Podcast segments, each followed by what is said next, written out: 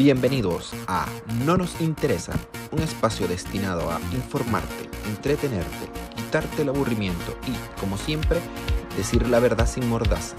¿Nos quiere silenciar la élite? ¿Nos va a matar el virus? ¿Los reptilianos están entre nosotros? La verdad es que no nos interesa.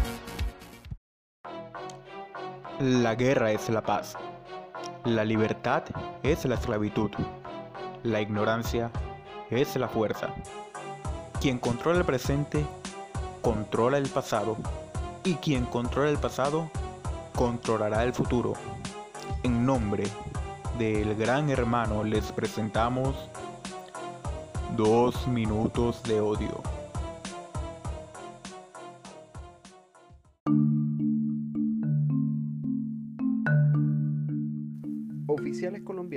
Detuvieron a tres efectivos de la Guardia Nacional Bolivariana en zona colombiana. A Santander le gusta esto.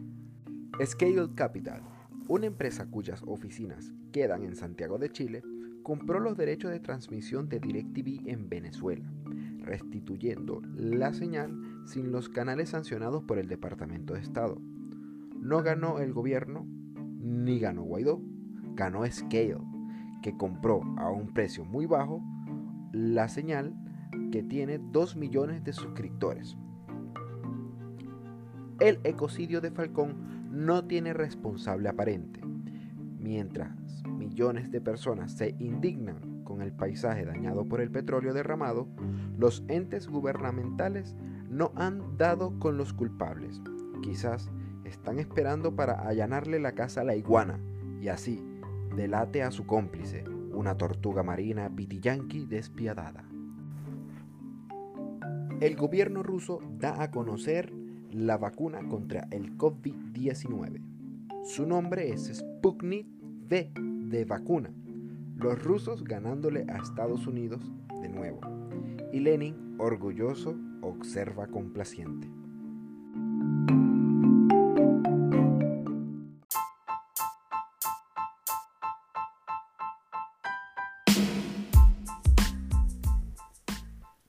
Buenos días, buenas tardes y buenas noches.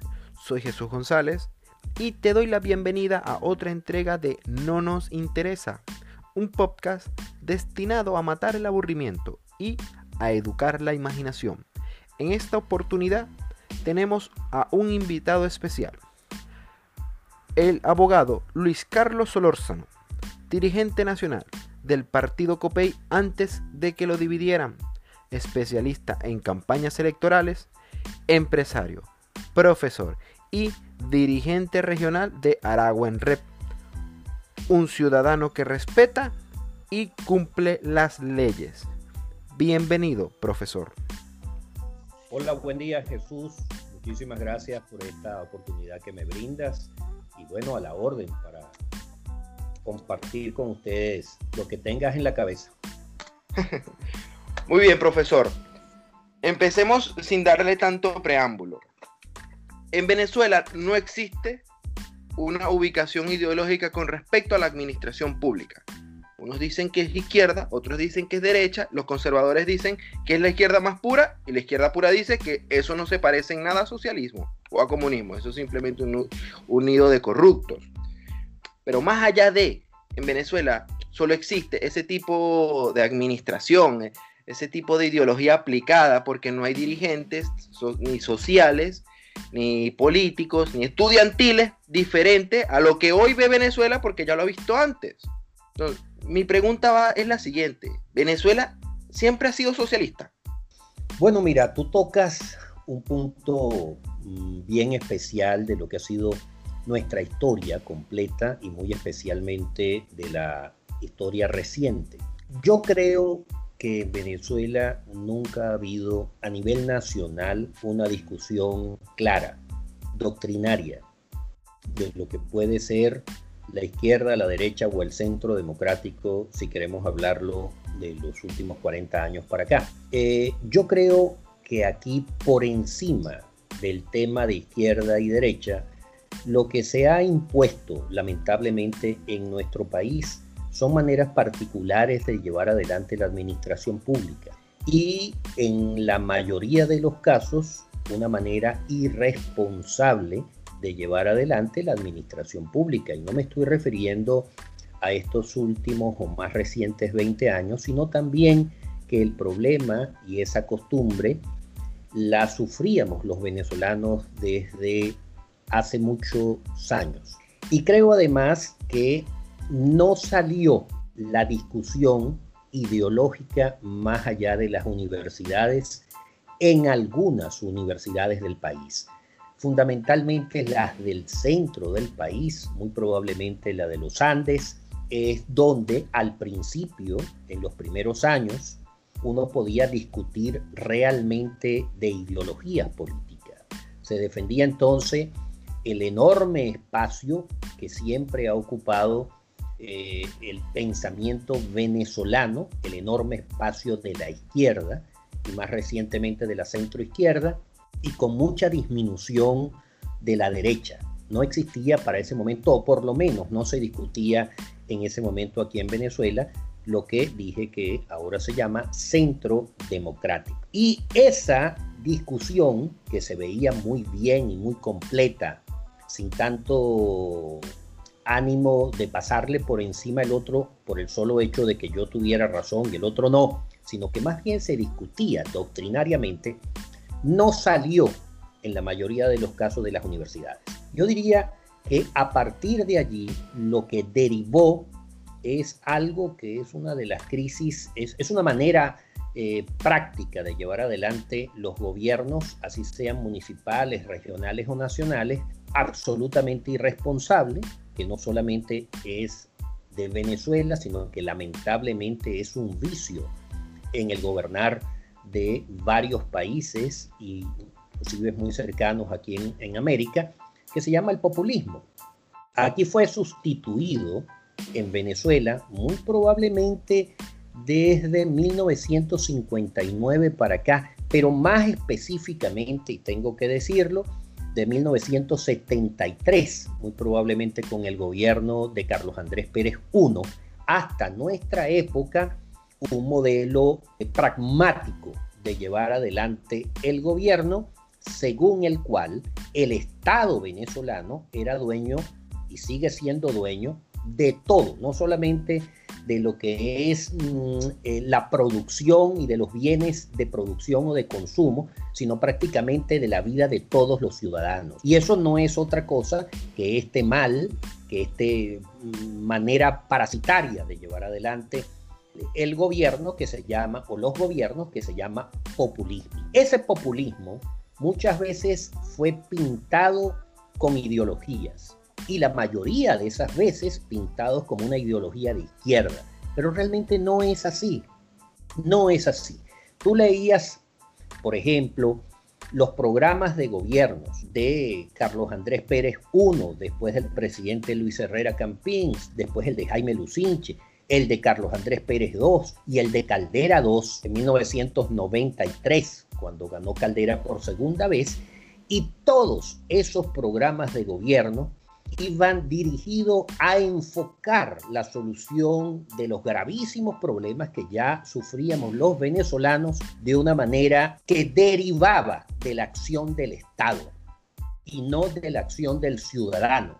Y eso en el fundamento general no podría llamarse de otra manera sino paternalismo estatal, que es uno de los vicios que hemos tenido. Lamentablemente eh, ha crecido ese vicio de una manera todavía más irresponsable y lo sufrimos actualmente los venezolanos. Entonces, en líneas generales, Jesús, yo creo que esa discusión ideológica más allá de nuestras universidades y de algunas universidades no se dio en la práctica.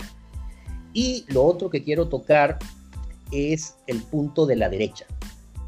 Eh, la verdad es que la derecha en nuestro país nunca ha gobernado.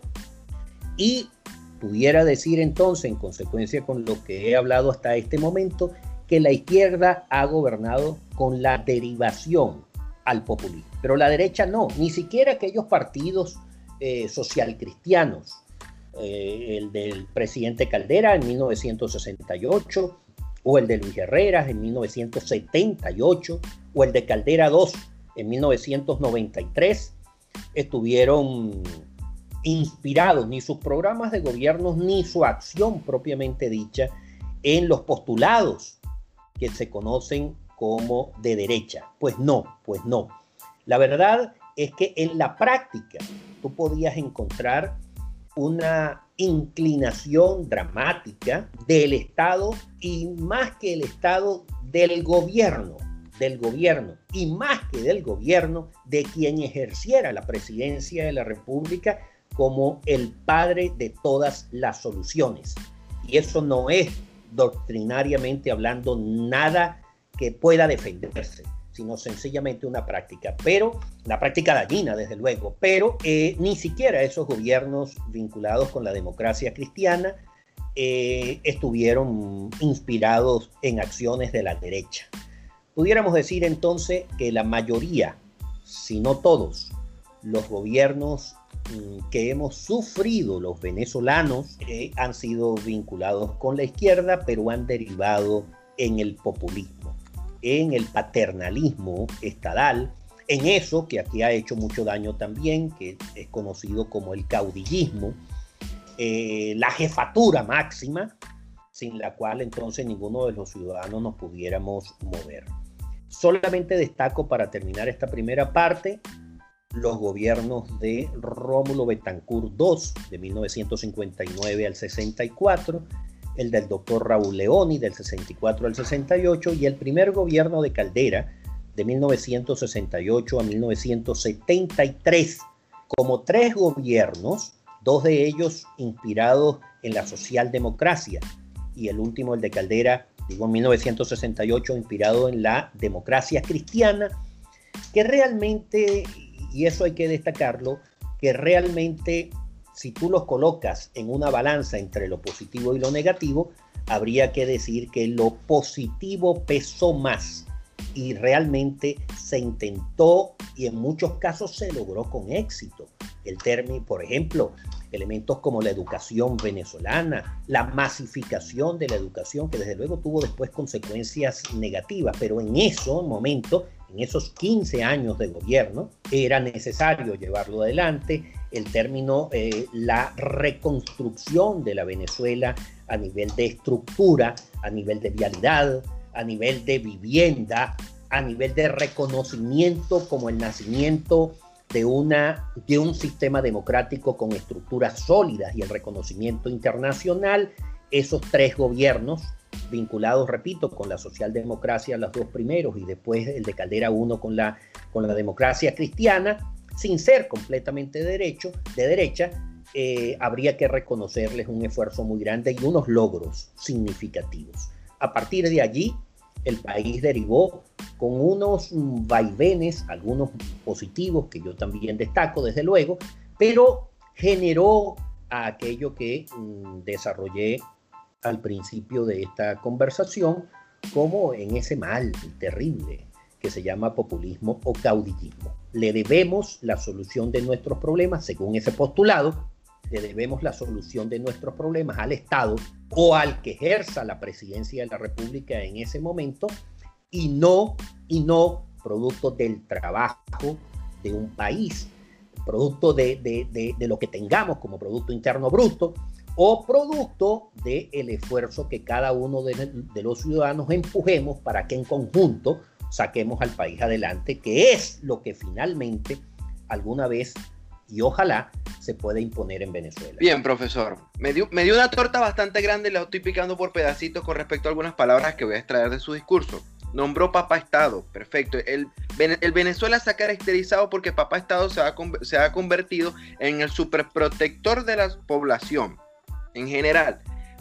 Yo le pregunto a usted, en su particular opinión, ¿Es posible decirle al venezolano que papá Estado no se puede seguir haciendo cargo de todos ellos? Es posible hoy decirle al universitario, al que está estudiando en la Universidad Central, en la Rómulo Gallego, en la Universidad de Carabobo, en la Universidad de los Andes, que papá Estado no tiene plata para seguir financiando la, la vocación profesional de esos bachilleres. Porque yo sé que es complicado hoy poder acceder a una universidad privada, sobre todo en Venezuela, donde todo es caro. Venezuela es el único país donde el dólar vale más que el dólar. Impresionante. Yo en mi vida había visto un fenómeno así. Y sin embargo, el papá estado igual, ha estado presente en, en, esos escenarios. Está preparado el venezolano para, para eso, para que papá Estado deje de cuidarlo, deje de darle, la, de darle el camino, de llevarlo de la manito y de pagarle estudios, medicina. El transporte, el transporte ahí sí podríamos generar un debate, porque hay países donde sí es posible, pero con las dificultades que está teniendo hoy Venezuela, lo digo como nación y como institución, es, viable que siga haciendo lo que ha venido haciendo a partir de los gobiernos que usted antes ha mencionado? Mira, tu pregunta me da, me da hincapié para hacer tres, mm, para puntualizar tres cosas. En primer lugar, eh, el Estado venezolano, aunque se haya dado a conocer como el gran protector, el gran papá, el pater family de los venezolanos, realmente no ha cumplido sus objetivos. Y en el lugar de convertirse en protector de todo eso, la verdad es que ha derivado en el destructor de todo el sistema, no solamente el productivo, de todo el sistema democrático de Venezuela. En segundo lugar, me preguntas que si es posible explicarle y decirle a los venezolanos que ya el Estado no solo no tiene a nivel de recursos económicos cómo financiar el altísimo gasto público creciente todos los días, todavía es así. El altísimo gasto público creciente todos los días que, tiene eh, el Estado venezolano no es posible porque no hay recursos económicos. Pero es que además, Jesús, no solo es posible decirle eso a los venezolanos, sino que es necesario decírselo a los venezolanos. Y decirlo con ocasión y sin ella. Aunque no se entienda al principio, hay que machacarlo hasta que finalmente entendamos que esa manera perniciosa de llevar adelante la política y el, y el ejercicio de la acción política gubernamental en Venezuela ha fracasado estruendosamente y nos ha llevado a una profunda pobreza, no solamente material, sino con gran dolor de alma. El Estado no puede, no puede, y no solamente no puede, sino que en el futuro inmediato, en la construcción de la nueva Venezuela, porque yo prefiero hablar de la construcción de un nuevo país y no de la reconstrucción del país, sino que entonces en la construcción del nuevo país, el Estado no puede y no debe y no lo debemos permitir los ciudadanos convertirse de nuevo en el doctor, en el gran protector y en el gran solucionador de los problemas de Venezuela, porque eso nos va a derivar y nos va a llevar a una crisis todavía peor de la que ya estamos sufriendo. Y en tercer lugar, ¿está preparado el venezolano para entenderlo o no? Yo creo que sí, Jesús. Yo creo que sí. No solamente ayudado o digamos que empujado por lo que está a la vista de todos nosotros, que es esta crisis terrible que estamos sufriendo, no solamente eh, eh, porque está allí, a la vista de todos, sino porque además el venezolano ha ido entendiendo que para que un país salga adelante es necesario el esfuerzo individual y, y después en conjunto de todos los ciudadanos y que el Estado no puede estar su rol no es estar por encima del ciudadano, oprimiendo al ciudadano, sino que por el contrario, tiene que estar, yo lo he colocado, tú lo recordarás muy probablemente en las discusiones eh, que teníamos en nuestras aulas de clase, en aquella materia de desarrollo sociopolítico del Estado, que tuve yo la gran oportunidad de dar en la universidad donde tú te graduaste, en esas discusiones que dábamos, el Estado nosotros lo colocábamos de manera horizontal al, al lado del ciudadano y no sobre el ciudadano. Y yo creo que esta es esta crisis que desde luego ha generado una tragedia, también genera, como se conocen, también genera grandes oportunidades para salir de ella, para saltarla y para corregir los errores. Y uno de los errores fundamentales que tenemos que corregir es que el Estado no puede, no puede y no debe y no lo debemos permitir continuar en su ejercicio de que es dueño de todo. Tú ves, por ejemplo, que no es nuevo que el Estado venezolano se ocupe, por ejemplo, de los hidrocarburos y también venda quesos. O sea, esto es un Estado venezolano que procura, bueno, en este caso lo destruyó, pero en todo caso se ocupaba de la producción de petróleo y de todos los elementos mm, eh, derivados del petróleo, pero además de eso también era capaz de producir clavos, de producir queso, de producir cosas que, que tú ves que son propias más bien de la producción del ciudadano, pues no, el Estado entonces iba y te decía. Y después comete el error de regular precios y de regularte la vida. Yo siempre he dicho que en el caso de Venezuela, el Estado de casualidad no te dice cuándo y con quién tienes que casarte. De casualidad no nos dice eso. Bueno, chicos, eso es una práctica que definitivamente nosotros debemos mm, eliminar, debemos pasar por alto, no olvidándola, porque nos ha hecho mucho daño. Ahora, para que eso ocurra, Jesús, es necesario que la dirigencia política que tenga la enorme responsabilidad de enfrentar los retos de la construcción de la nueva Venezuela esté formada políticamente. No quiero decir con ello que no se cometan errores, porque todos somos seres humanos y desde luego estamos sujetos a cometer errores. Yo lo que estoy diciendo al menos es que la gente que pretenda, la dirigencia, dirigencia, dirigir gentes que pretendan sacar a Venezuela del abismo enorme donde estos irresponsables nos han llevado, tengan la formación política indispensable, no solo para tener una visión integral de crecimiento del país, sino para entender al venezolano, para entender cómo se ha movido nuestra historia, para conocer las distintísimas eh, regiones geográficas que tenemos los venezolanos y para asimilar los elementos de la acción política moderna que coloca al Estado como un apoyo al desarrollo del país y no como un opresor, como un limitante al desarrollo del país, porque ya, ya no da más. Esa es la verdad. A ver, profesor, habló sobre la dirigencia política actual del de Venezuela. No está formada. Y yo lo quiero dar como enunciado y más no como pregunta. Porque, porque hay dirigentes en Venezuela todavía que se enorgullecen, se alegran de llevar el nombre, por ejemplo, de Stalin, cuando debería ser al contrario. Entonces quiere decir que hay dirigentes nacionales que no están comprometidos o con leer al menos con documentarse. Se coloca un video en YouTube, no duran más de 30 minutos la mayoría de los buenos reportajes que hay en ese canal, en esos canales digitales, y usted se puede documentar de dónde proviene su nombre. Por ejemplo, yo me llamo Jesús. Yo sé más o menos por dónde viene mi nombre. hay dirigentes nacionales que dicen y enuncian la ideología de su partido desconociendo, porque yo estoy consciente que lo tienen que desconocer. No puedes etiquetar un partido de leninista marxista si no sabes, si no conoces bien la historia, lo que ha llevado a los países que se han etiquetado de esa forma.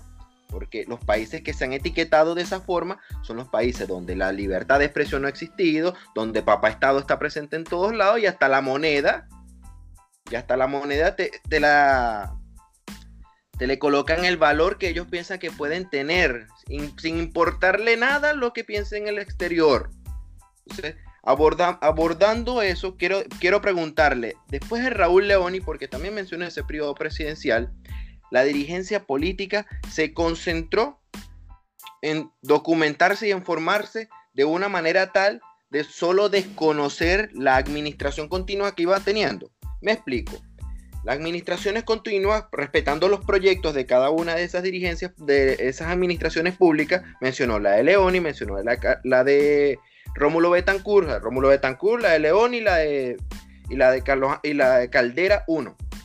Entonces, ese respeto, ese respeto por los proyectos de esas administraciones dejó de existir gracias a la dirigencia que se venía creando para ese entonces. Sí, fíjate, tocas mm, dos cosas importantes. En primer lugar, primer lugar, nosotros hemos tenido oportunidad, no solo en los recientes 20 años, sino antes también, de sacar a Venezuela adelante. No solo basado en la enorme riqueza naturales y de recursos no renovables que tenemos, gracias a Dios, porque eso no es producto del trabajo de los venezolanos, no es producto del esfuerzo de los venezolanos, y en varias oportunidades que hemos tenido se ha perdido. La pregunta es, ¿por qué? ¿Por qué se ha perdido? Yo recuerdo haber leído, por aquí lo tengo en mi biblioteca en alguna parte, un informe de la Comisión para el Desarrollo del Estado, que se llamaba COPRE, por allá, su, esfuerzo original, yo era un chamito, estaba recién graduado de bachiller, no me refiero a ese momento, pero ya desde 1983, un grupo de venezolanos, nombrados entonces por, por, el gobierno de turno, se dedicaron a pensar un poco qué es lo que nos hacía falta como país para terminar de despegar y qué es lo que nos hacía falta como país para corregir, corregir los males de la administración pública fundamentalmente, quizás el primero, era el altísimo aumento del gasto público, porque estábamos acostumbrados los venezolanos, los gobiernos y también los ciudadanos en general a gastar más de lo que nos entraba como, como, como dinero. Entonces, cada vez que había un aumento en los precios del petróleo, por lo menos a partir de 1974, 75, eso ha sido una constante, nos volvíamos locos y gastábamos más de lo que después entraba, porque cuando bajaban los precios, producto de cualquier acontecimiento o desgracia internacional, bajaban los precios internacionales, entonces no teníamos cómo comprar nada, porque en Venezuela no se diversificó la economía, sino que más bien se empujó irresponsablemente a depender única y exclusivamente del petróleo y no de lo demás. Entonces cuando el petróleo bajaba no teníamos ni para comprar arroz. Un país rico no tenía para comprar arroz o los insumos elementales. Entonces, en primer lugar, no ha estado formada la dirigencia política venezolana, no toda, porque sería injusto decirlo de mi parte. Yo conozco a, gente que, se formó para gobernar y, que lamentablemente, bueno, se chocaba una y otra vez con una pared enorme. Te voy a dar un ejemplo. El tema de la elección directa de los gobernadores y de los alcaldes, que finalmente fue logrado producto del esfuerzo que llevó adelante la COPRE de entonces, se llevó a cabo en 1989, cuando los venezolanos, tarde, tarde, tarde en Latinoamérica, cuando los venezolanos finalmente pudimos mm, elegir a nuestros alcaldes y a nuestros gobernadores con nuestro voto. Antes de 1989, hasta eso lo designaba el presidente de la República, que como tú sabes, Jesús, constitucionalmente, además de ser el jefe del gobierno, es también el jefe del Estado. Entonces, e, e, en su poder se conjugan, bueno, poderes ilimitados ilimitado, jefe del gobierno, pero también jefe del Estado. Pero a partir de allí se dieron algunos cambios importantes a nivel de la estructura central del manejo del Estado, que después fueron olvidados o sencillamente eh, apartados. Y de eso se ha derivado con otras cosas importantes a esta tragedia. Entonces, no ha estado formada la, la dirigencia y no ha estado formado, tengo que decirlo con responsabilidad, el ciudadano que los elige, que los elige. A veces elegimos a dirigentes porque, bueno, porque nos parece bien o porque nos cayó bien, pero no tenemos la delicadeza, más bien el deber de preguntarle cómo piensa usted resolver este problema o este otro problema, sino que más bien se hacían unos programas de gobierno enorme que no los leía ni el propio candidato y no sabían entonces cómo, cómo enfocar las soluciones de los problemas una vez que llegaran a la silla presidencial o a la silla del gobernador o a la silla del alcalde. Desde 1959 hasta 1973, en esos tres primeros gobiernos que tú destacas también de la democracia venezolana, había algo, Jesús, que se conocía como los planes de la nación. Cada uno de esos gobiernos elaboraba un plan de la nación que el otro gobierno continuaba. Eso se llama continuidad administrativa, que es respetado en cualquier país que tenga cuatro dedos de frente. Y es cierto que no toda la continuidad se daba de un gobierno a otro, porque cada uno le colocaba su, su punto, su prioridad, pero los elementos que estaban importantes, como por ejemplo la política internacional, la política educativa en el país, la política de crecimiento a nivel de los números, a nivel de la salud, era una política que respetaba gobierno a gobierno porque se entendía lo elemental. Estamos construyendo un país y un país es duradero en el tiempo. No eran solamente los cinco años que en aquel momento ejercía la presidencia de la República. Existía eso, planes de la nación. Yo todavía no había nacido para el momento, pero todavía guardo aquí en mis libros aquellos planes generales de la nación y que se repartían por todo el país para que los venezolanos pudiéramos leer qué se iba a hacer en los próximos cinco años y qué respetaba y qué no respetaba gobierno a gobierno. Pero a partir de 1973 eso se perdió muy probablemente el último plan de la nación que se generó como tal. Ese plan era discutido por los distintos sectores del país. Desde luego que el gestor era el gobierno de turno, pero era discutido por distintos sectores del país. Se llamaban a los universitarios, a los profesionales, a los técnicos, a los empresarios, a los trabajadores, se llamaban a todos, a todos, y se guardaba y se llevaban efecto. Lamentablemente eso derivó en, en en una autonomía enferma de cada uno de los gobiernos que vinieron después, según el cual cada gobierno hacía lo que creía que debía hacer. Y muchas veces eso que creía que debía hacer no era lo que convenía al país. Entonces la dirigencia no ha estado formada en este primer punto. Y en estos más recientes 20 años, tampoco, Jesús, tampoco. Nosotros hemos tenido, digo, la gran oposición de Venezuela a este régimen. Y cuando digo la oposición no me refiero solo a los partidos políticos que militantemente han estado en la oposición desde el año 1999 hasta hoy en contra del régimen, sino me refiero en este caso a todos los venezolanos que hoy por hoy somos una mayoría enorme que no está de acuerdo con el estilo de gobernar de este régimen y desde luego que tenemos suficientes razones para no estar de acuerdo con ellos. Bueno, esa dirigencia que ha tratado de conducir en estos recientes 20 años, y repito aquí también la salvedad, no todos, pero la gran mayoría no ha tenido eso que se llama formación política. A mí me dicen, Jesús, ¿cuál consideras tú que es el más grave problema que tenemos los venezolanos actualmente.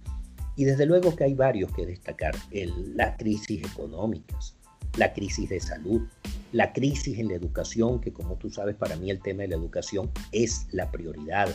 Bueno, la crisis institucional, donde los poderes todos se han venido abajo y han sido secuestrados por, por, por, por lo que pudiéramos decir el poder ejecutivo, por el régimen.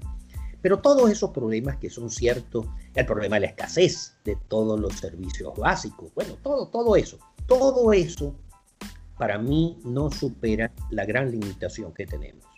Y la gran limitación que tenemos en este momento es la falta de formación política, que sea capaz de entender varias cosas. Destaco tres. En primer lugar, y esto quizás no te parezca tan importante, pero es fundamental, cuando uno está formado políticamente, uno entiende que escuchar no es una opción. Escuchar más que oír, me refiero a escuchar, es una obligación. Y uno debe escuchar inclusive hasta lo que no le gusta oír.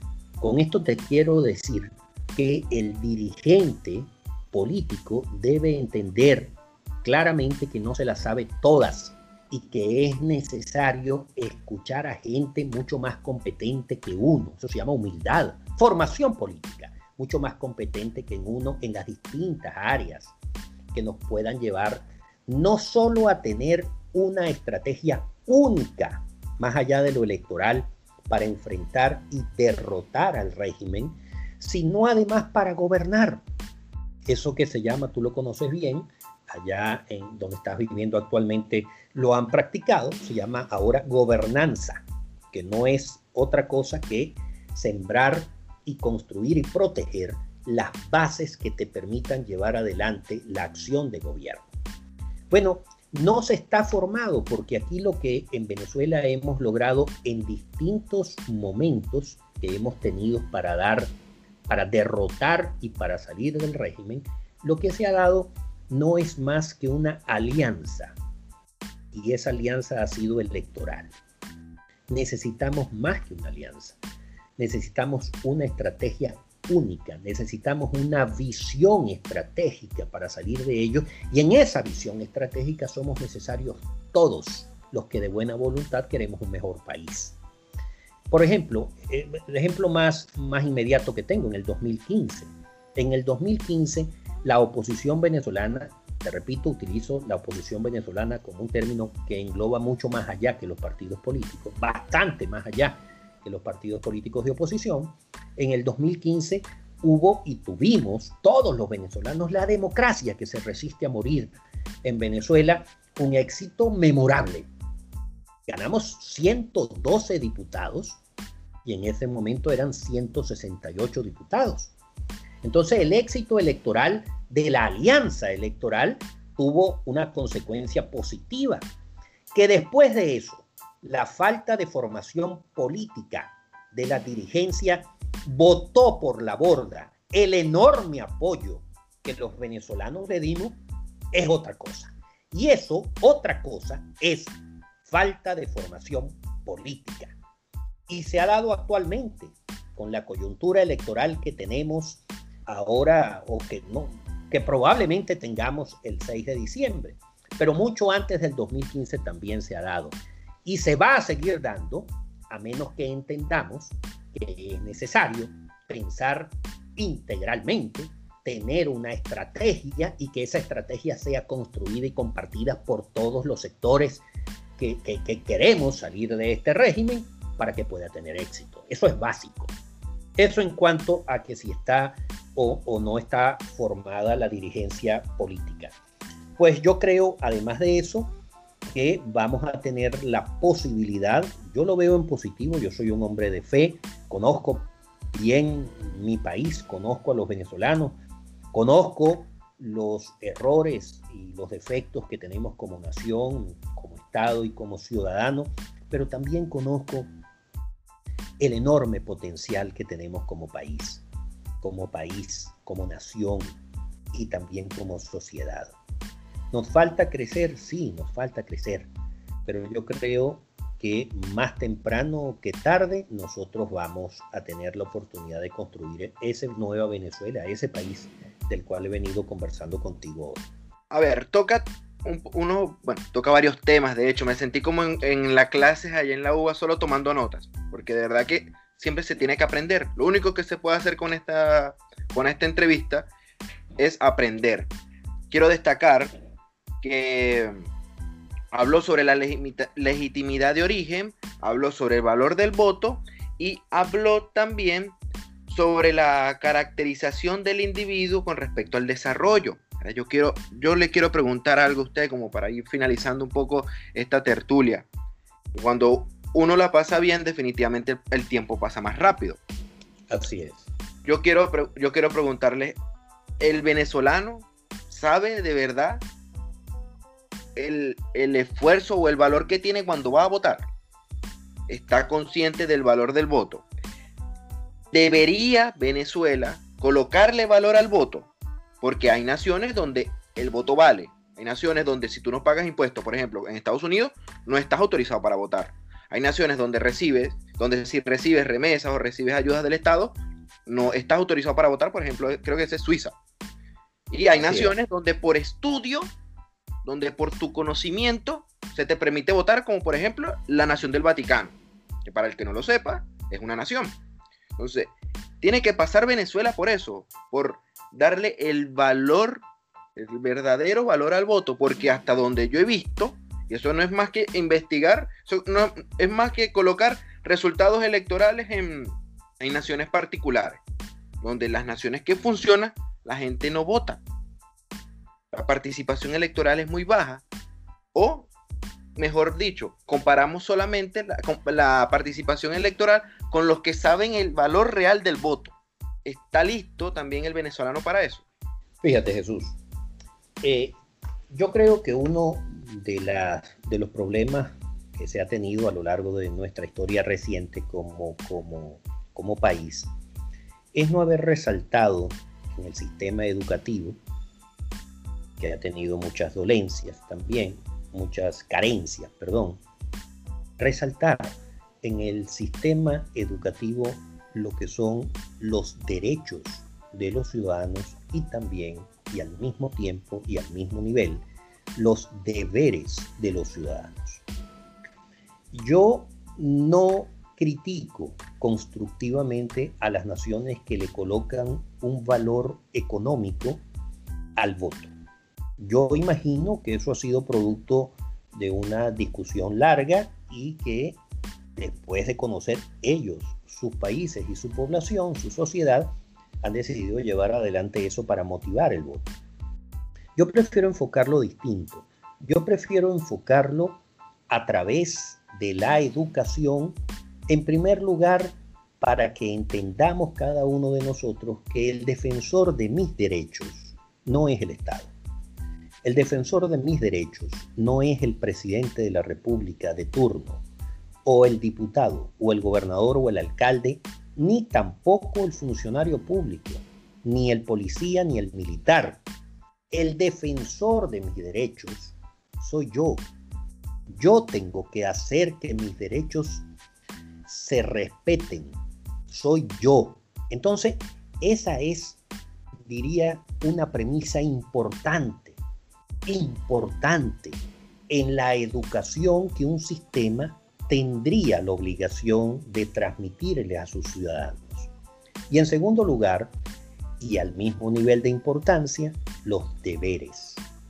Porque no basta con que sepamos y aprendamos a defender nuestros derechos, sino que eso va a la par, concomitantemente, con acatar y cumplir nuestros deberes. Hay gente que levanta la voz para defender sus derechos y está muy bien que la levante, yo lo aplaudo, pero no se acuerda que tiene que cumplir deberes también. Y el voto, Jesús, tiene esas dos características. Fundamental, tiene otras, pero tiene esas dos características fundamentales. El voto es un derecho. Yo tengo derecho a elegir, a decidir a través de mi voto, como un mecanismo democrático, a las personas que me van a representar. Y como tú recordarás también aquella discusión que dimos varias veces en clase, yo prefiero no colocarle apellidos a la, a, la democracia. Para mí la democracia es una sola. Todo aquel que le coloca participativa o representativa no es más que... que protagónica.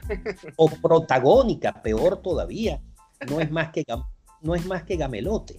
No es más que hablar tontería. La democracia es una sola, donde cada uno de nosotros desde el Estado para abajo tiene, tiene un rol que cumplir tiene un rol que cumplir. Cuando le colocan esos apellidos es porque buscamos de alguna manera hacerle creer a la gente por un problema de falta de educación, cosas que realmente no se cumplen nunca. Entonces, el voto para mí es un derecho, pero también es un deber. Pero también es un deber. Yo no puedo quedarme, bueno, no es que no puedo, de hecho se hace. Yo no debo quedarme en mi casa con los brazos cruzados a esperar que los demás decidan por mí. Y esto no es un cliché, es una realidad. Hay un libro famoso, creo que de Álvaro, no me acuerdo, creo que es de Álvaro Vargas Llosa, el hijo de Mario Vargas Llosa, que se llama La traición de los mejores. Él se estaba refiriendo al caso electoral cuando su padre fue candidato presidencial en el Perú y ganó el señor Fujimori. Pero aquí también Mario Briceño Iragorri, nuestro gran Mario Briceño Iragorri, una vez muy sentido, muy, muy dolido desde el alma, señaló esa frase, la traición de los mejores. Y yo, y yo, traigo, yo traigo esa frase en este momento a esta tertulia contigo, porque a mí me parece que no ejercer nuestros deberes, no hacer respetar nuestros derechos, no cumplir nuestros deberes es la traición de los mejores. Tenemos que hacerlo porque el país no se construye solo. Ahora, todo eso tenemos que hacerlo entender. Y si lo queremos de manera más pedagógica, no hacerlo entender, tenemos que hacerlo asimilar y que la gente que nos escucha a través de un sistema de educación sepa que los venezolanos nos preocupamos por defender nuestros derechos y también por cumplir nuestros deberes. Porque con el voto, Jesús, es que le damos, y ya paso al otro, es que le damos legitimidad a los procesos de cambio. Nosotros en Venezuela hemos tenido por la falta de participación popular, que también tiene sus elementos, también tiene sus elementos, la podríamos tocar eh, en cualquier otra vez que tenga yo la oportunidad de, ser invitado por ti, los elementos que han hecho que los venezolanos pierdan la fe en el voto, que son elementos muy respetables y que hay que discutirlos y que hay que hablarlos también. Pero al margen de eso, aquí hemos tenido gobiernos que han sido legales, pero no legítimos, porque la legitimidad la da la fuerza de un pueblo abocado a ese evento, cualquiera que éste sea. Si tú ves, por ejemplo, la elección del presidente Caldera II en 1993, sin duda alguna, fue electo por una mayoría, pero por una mayoría que decidió ir a votar, que se convirtió en una gran minoría si colocas el 100% del electorado. De manera que él fue electo legalmente presidente de la República, pero no legítimamente. Y eso trae problemas importantes. Caldera creo que fue electo con el 18% del total, un poco más porcentaje del total que votó, pero con un 18% del total del electorado. Lo que quiere decir, de otra manera, y lo coloco como un ejemplo con, mucho respeto, que por lo menos el 82% no se sintió interesado o en participar o en votar por esa opción electoral. Y eso trae como consecuencia la formación de un gobierno sumamente débil, sumamente débil. Y será muy débil esas bases para tomar las medidas que se deban tomar. En nuestro caso, y retrotrayendo esa situación a lo actual, el próximo gobierno, que yo tengo fe que vamos a tener en Venezuela, tendrá que ocuparse y preocuparse por la legitimidad de origen y por sembrar esas bases, que hemos dicho que se llaman gobernanza, para poder llevar adelante los cambios, oye, trascendentales y muy importantes, básicos, pero también muy difíciles, las decisiones que tendrá que tomar. De manera que la legitimidad de origen, el valor del voto, es una de las cosas que tenemos que recuperar, una de las muchas cosas que tenemos que recuperar como, como país, Jesús. Comentó sobre errores de comunicación con respecto a la administración y la población. Yo creo que uno de los errores que se llevaron a cabo con algunas administraciones de Venezuela fue en el 89 con CAP. No, no supo dar a conocer su programa de gobierno número 2. No le faltó comunicación con los líderes que lo, que lo montaron en el poder, porque si bien es cierto él gozaba de una popularidad, igual contaba con líderes que estaban en casa por casa buscando sus, votantes y su, su, como, su, su, ferrocarril, porque era un ferrocarril ministerial que era compuesto por los más aptos, actos, porque eran personas que habían venido beneficiados por el gobierno 1 de estudios internacionales, habían conocido otros países, habían conocido otras sociedades, cómo se puede desarrollar y tratarlo de aplicar en Venezuela, pero a su vez quitó algunos líderes que habían colocado a dedos por alianzas y por vinculaciones políticas con su partido, que en ese momento era de Acción Democrática. Pero para finalizar un poco el tema, la mixticidad de la ideología, la mezcla de la izquierda y la derecha. ¿Qué le conviene a Venezuela? Ser más de derecha, ser más de izquierda, ser más del centro, que yo, yo en lo particular pienso que el, centro izquierda no existe porque el centro izquierda son los líderes de izquierda que les encanta usar un Rolex. Y los de centro derecha no existe tampoco porque los del centro derecha son esas personas, llámese millonario, que quieren entrar en un pueblito a ganarse el voto de la persona que tiene el mismo valor del ingeniero que vive en la clase más alta del país. Pero ese es mi pensamiento. Ahora, yo quiero saber si a Venezuela, ¿qué le, qué más, qué le conviene? La mixticidad en el sentido de los gobiernos como Estados Unidos, que es netamente derecha, libre mercado, ayudas sociales contadas. De hecho, hay hasta un presupuesto bastante bajo. No llega ni el 30% del total de lo que es el presupuesto militar, por ejemplo, lo que es la ayuda social de Estados Unidos. o la izquierda de, del Supremo Jinping y Vladimir Putin, que son izquierdas de discurso, apoyo a las clases sociales, pero con orígenes conservadores o con respeto a las tradiciones conservadoras, porque vaya a buscar una protesta LGBT allá en Rusia, vaya a buscar una protesta donde se le, se le lance en piedra al Kremlin en Rusia, o de esa misma índole vaya a buscar una expresión popular a la China de Jinping sin tener los permisos necesarios.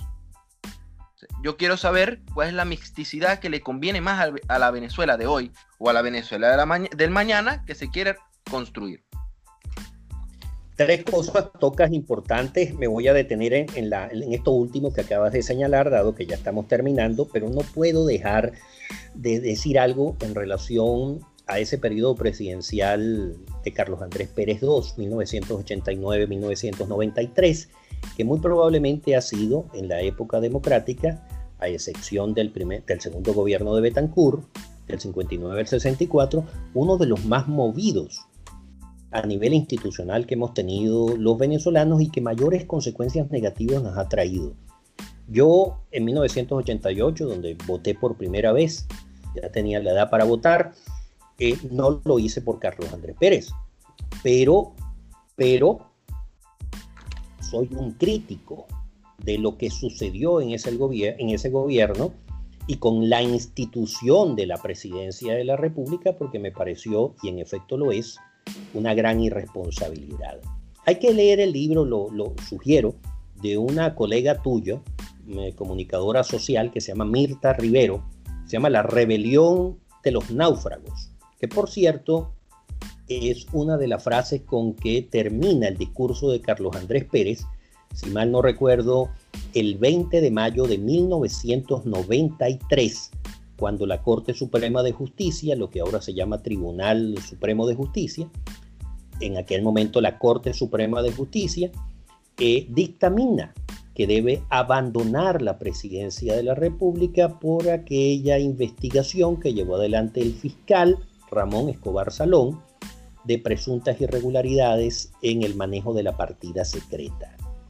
Cosa que nosotros hemos seguido de cerca y ahí hubo unos vicios terribles. Y se quiso llevar adelante un sacrificio que le costó mucho al país. No solamente a un hombre, le costó mucho al país.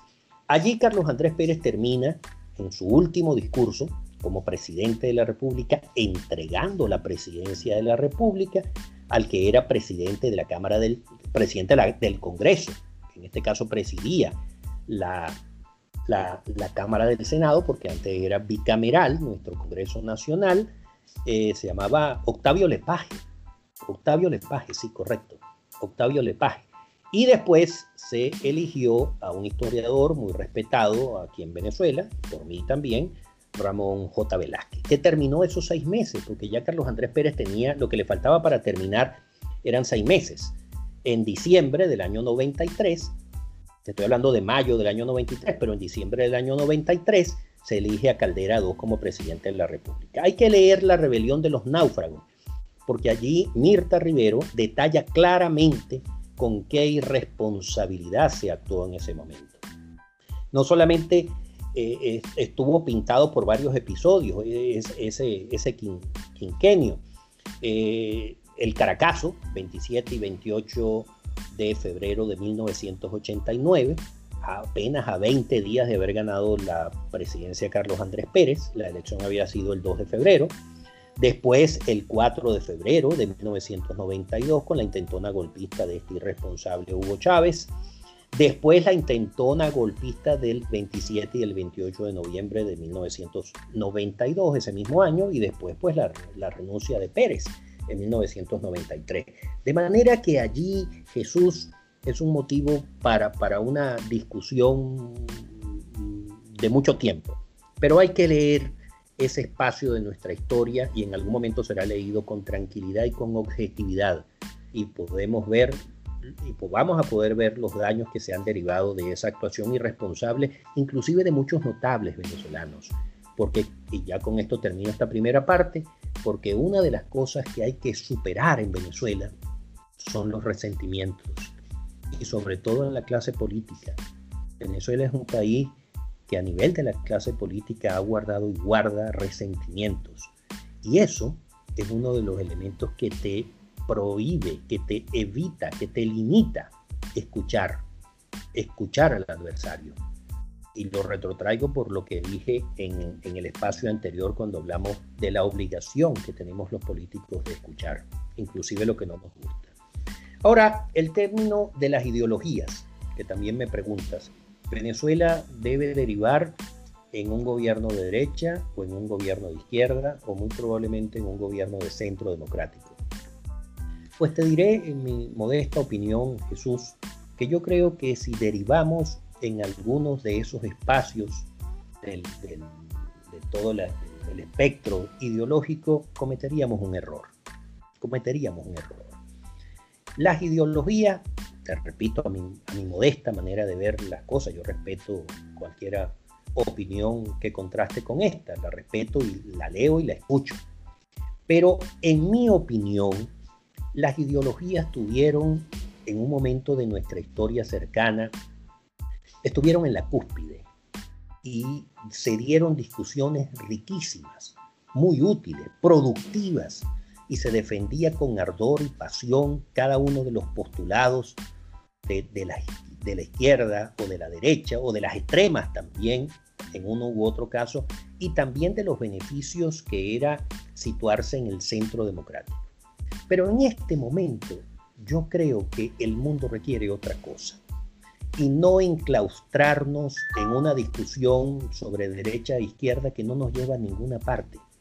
Lo que yo creo que va a pasar, ojalá sea así, es que los próximos gobiernos no se caracterizarán por defender una ideología en particular, sino que deben caracterizarse por defender la vida, la salud, la educación, los derechos y promover los deberes de los ciudadanos. Es decir, se deben ocupar y caracterizar, preocupar y ocupar y caracterizarse por hacer que sus ciudadanos vivan mejor, vivan mejor, tomando lo mejor de los postulados de la izquierda, tomando lo mejor de los postulados de la derecha, que los hay de lado y lado, y tomando los beneficios del centro democrático. Si esta, si esta acción es considerada de izquierda, pero es necesaria llevarla, llevarla adelante para que nuestros ciudadanos o una parte importante de nuestros ciudadanos tengan beneficios, vivan mejor, se promueva la participación, se promueva eh, eh, el comercio, el empresariado, la industria. Bienvenido Jesús, bienvenido. Y si hay que tomar eh, un postulado de la derecha para promover mayor participación económica, mayor apertura y respeto económico, bienvenido. Y si hay que tomar un postulado porque no podemos abandonar al que no ha tenido o a los que no han tenido la oportunidad de, de estudiar, habiendo querido, no han tenido la oportunidad de estudiar y el Estado tiene la obligación de protegerlos, pues bienvenido. Solo que esa protección no puede ser permanente. Y yo no puedo acostumbrar irresponsablemente que esa protección me la tienes que agradecer a mí como presidente de la República, sino que el Estado en su conjunto protege al ciudadano desvalido, a la familia desvalida y lo promueve, lo apoya para que salga de esa situación y después siga su rumbo. Entonces, en este caso, el ciudadano es lo importante, no, no la discusión ideológica, que por supuesto que que fue valiosa, que fue importante, repito, y que todavía lo es, porque uno no puede discutir de ideología si al menos no has leído. No la has leído, no has leído no solamente la tuya, sino las otras también, para valorar lo positivo y lo, lo negativo que pudiera tener una y otra.